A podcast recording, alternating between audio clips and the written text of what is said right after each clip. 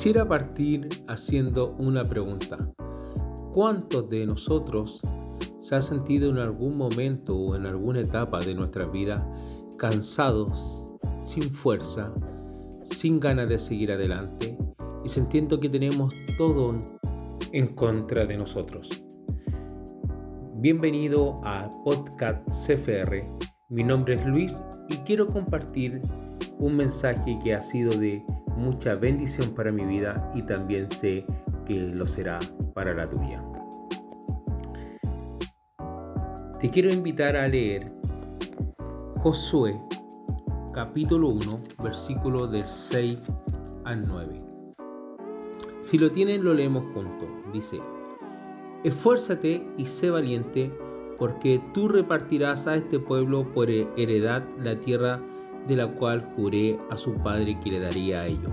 Solamente esfuérzate y sé muy valiente para cuidar de hacer conforme a toda la ley que mi siervo Moisés te mandó. No te apartes de ella ni a diestra ni a siniestra, para que sean prosperados en todas las cosas que emprendas.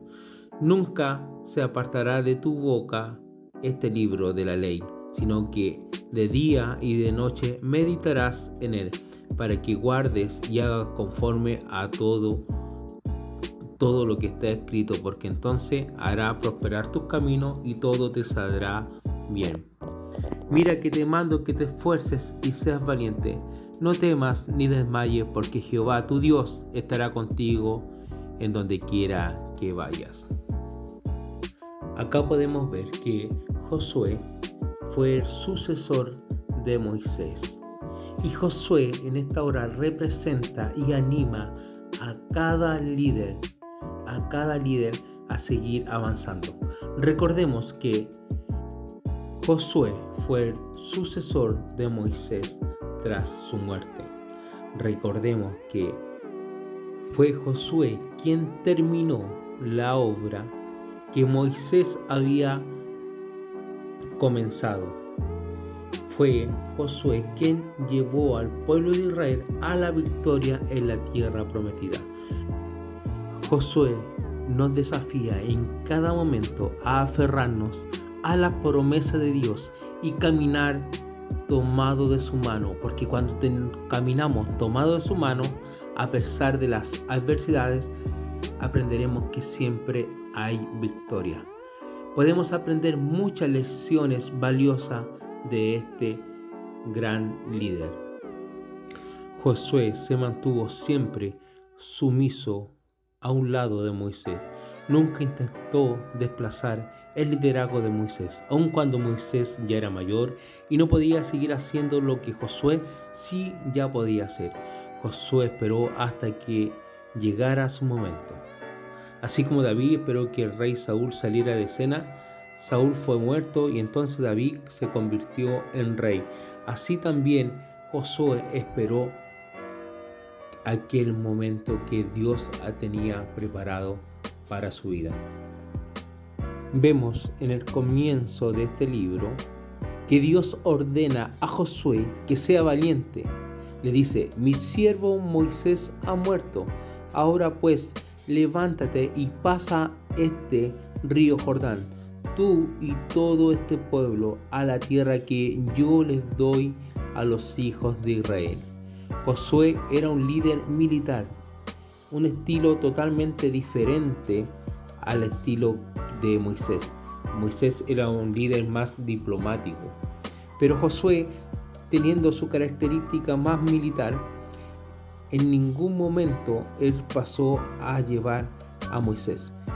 Josué debió decidir no imitar el estilo de Moisés, sino ser él mismo. El momento no podía haber sido más propicio. Josué entró en el liderazgo en una etapa en la que Israel necesitaba tener un líder militar y no diplomático. Josué hizo lo que era necesario, practicaba la ley de la victoria tanto como cualquiera en su época. Quizás tanto como cualquiera descrito en la Biblia. Su estilo de liderazgo sensato le llevó a pagar el precio que parecía necesario para realizar este trabajo, esta labor encomendada por Dios. Asumió riesgo valientemente. Ahora la pregunta es, ¿qué estamos haciendo nosotros como cristianos? ¿Estamos asumiendo los riesgos para seguir avanzando?